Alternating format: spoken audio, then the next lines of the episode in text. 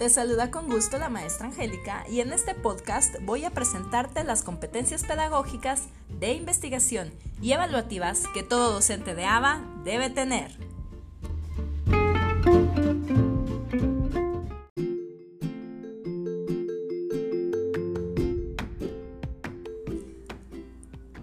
Antes de empezar, definamos lo que es un ABA.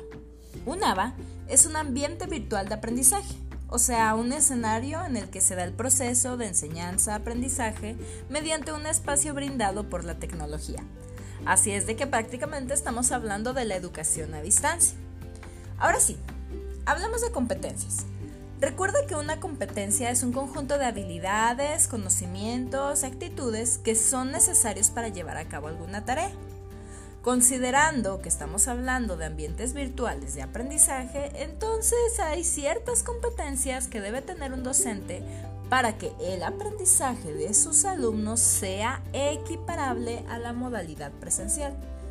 Entraremos de lleno con estas competencias, pero quisiera pedirte que al escucharlas te preguntes, ¿cómo podría poner de manifiesto esta competencia?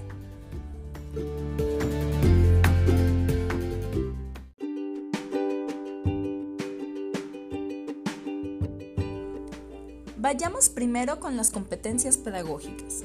Las competencias pedagógicas son el conjunto de habilidades, conocimientos y actitudes que el maestro tiene tocante a generar el proceso de enseñanza-aprendizaje.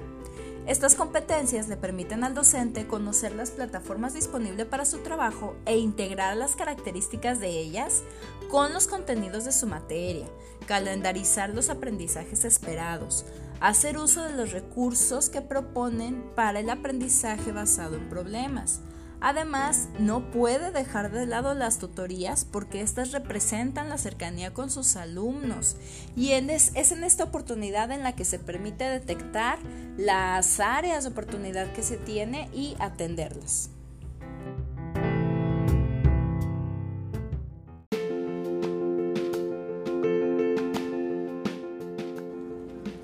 En segunda instancia, tenemos las competencias de investigación, que a grandes rasgos se trata de que el docente sea capaz de obtener información verídica, confiable y práctica para garantizar que sus alumnos tengan acceso a ella mediante las estrategias más adecuadas para un ambiente virtual de aprendizaje.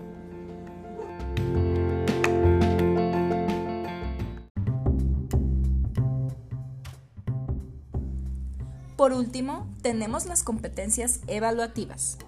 En estas, el docente debe ser capaz de generar buenas técnicas de evaluación que sean tan digeribles para el alumno que le sea posible autoevaluarse de acuerdo con las distintas herramientas que diseña el docente. Por ejemplo, las rúbricas o las escalas. Aquí sí tienes que tener mucho cuidado en que estos eh, eh, instrumentos de evaluación pues sean muy puntuales y evitar ambigüedades.